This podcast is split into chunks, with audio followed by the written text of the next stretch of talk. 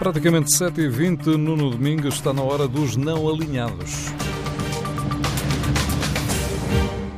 Hoje, porque é quarta-feira com Adolfo Gutkin. Boa tarde, Adolfo. Bem-vindo. Uh, Justifica-se a diferença de atenção que está a merecer em termos públicos? Uh, por um lado, os dados conhecidos esta semana sobre o perfil das famílias em situação de pobreza uh, e, por outro, o desenvolvimento do processo judicial que envolve o antigo Primeiro-Ministro José Sócrates. São duas notícias que chamam suficientemente a atenção. E, e há relação entre elas, porque em ambas está o conceito de justiça.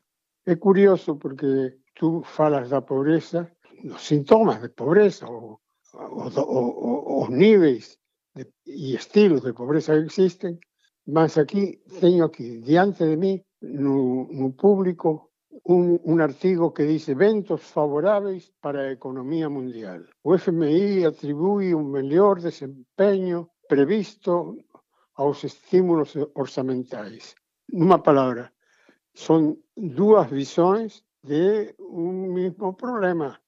O problema é que quando falamos en termos xerais a pobreza, se non a circunscribimos con certa digamos, exactidão, non sabemos de que pobreza falamos. Non é o mismo a fome que se satisfaz comendo con talleres que a que ten que satisfacerse comendo con as mãos e yendo buscar o alimento no lixo, ¿no? Ou seja, quando temos unha persoa pobre no, no noso entorno ou unha comunidade pobre no noso entorno, nós podemos falar de esos pobres. Mas falar da pobreza en geral inmediatamente desperta en nós un sentimento de natural, ¿no? de caridade. Quer dizer, a pobreza se remedia con a caridade. E sabemos nós que iso non é certo, que é un problema económico moito complicado, que o mundo inteiro va a tardar algún tempo en recuperar o elán que tiña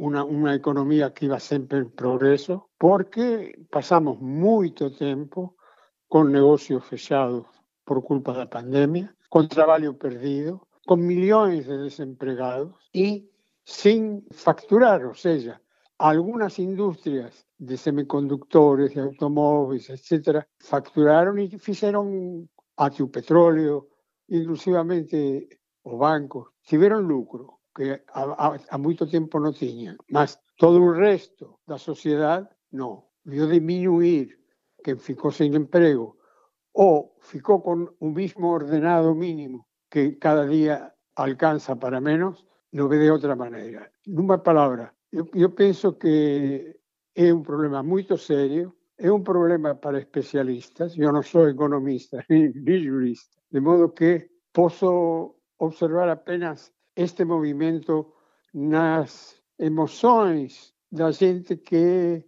de algún modo é afectada pela pobreza. Quer dizer, el que é afectado porque é pobre ou porque é moito pobre ou porque está nunha situación desesperada como os inmigrantes que, que llegan a Canarias, ou, en fin, é un problema de estadística. Cuando morre alguén próximo de nós, é unha tragedia. Mas cando se trata de millóns, como por exemplo no caso do Brasil ou dos Estados Unidos, pasa a ser estudado como unha estadística. En relación a, a, ao caso Sócrates, que é un caso moito teatralizado, se comenzamos pela primeira cena no aeroporto con a xente a fotografarlo e el pensando que iba a ser homenaxeado iba a parar a un calabozo a, apenas llega. É moito teatral e moito mediático este proceso.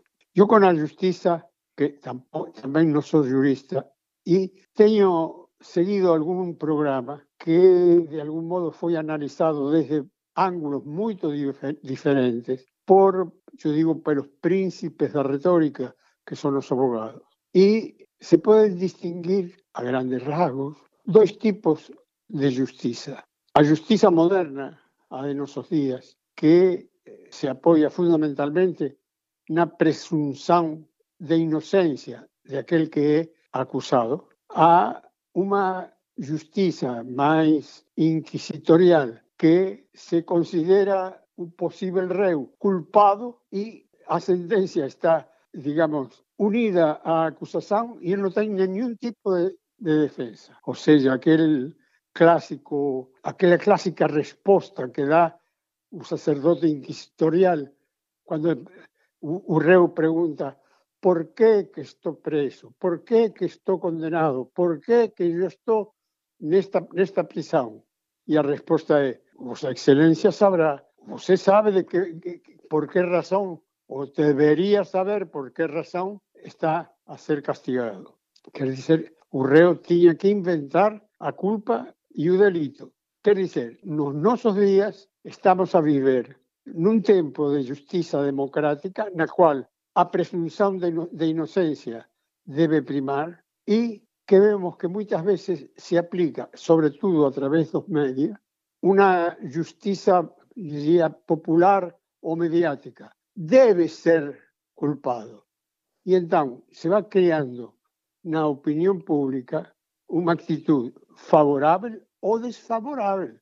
Normalmente, normalmente a gente gosta de proyectar as suas frustrações nos casos mediáticos y, este, francamente, se hacen, adhieren a una, a una sentencia sin ser juristas y sin saber realmente qué es lo que sucede, porque eso acontece un proceso de 5.000 páginas, eso acontece en lugares muy específicos y especializados.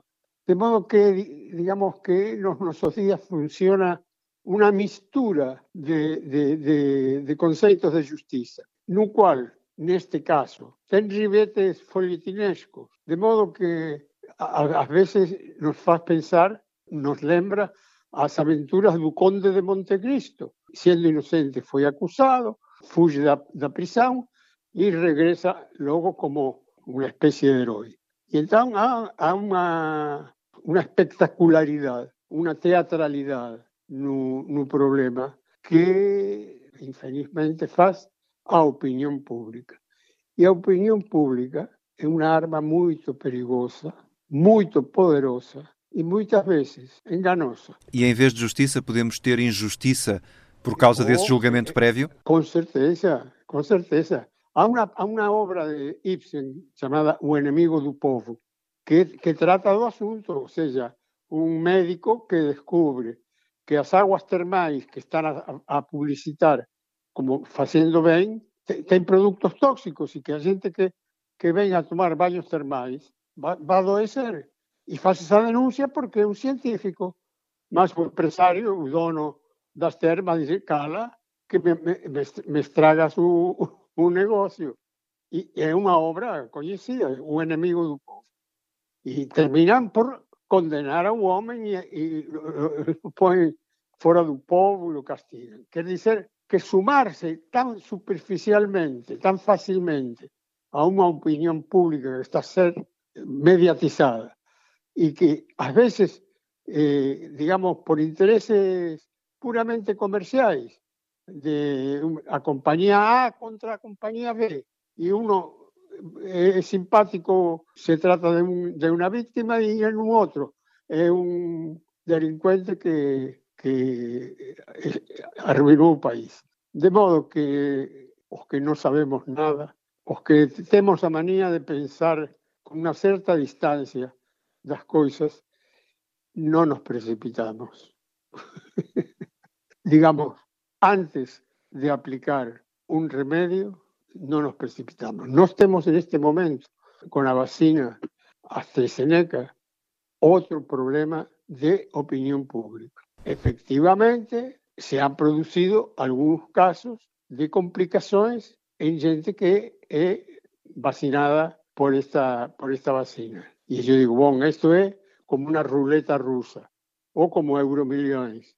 A quien le toca, le toca. Mas penso na responsabilidade enorme que ten a Agencia de Medicamentos e, e o persoal sanitario que está a jugar con as vidas, non sabe, cando está a inyectar, si este será un en un millón, mas a alguén le toca. E, bon, son temas que antigamente ficaban nas elites, ficaban no secreto profesional e a gente sabia menos, mas também se enganava menos. Adolfo Gutkin nos Não Alinhados, às quartas-feiras, para ouvir também a qualquer hora em tsf.pt e em podcast.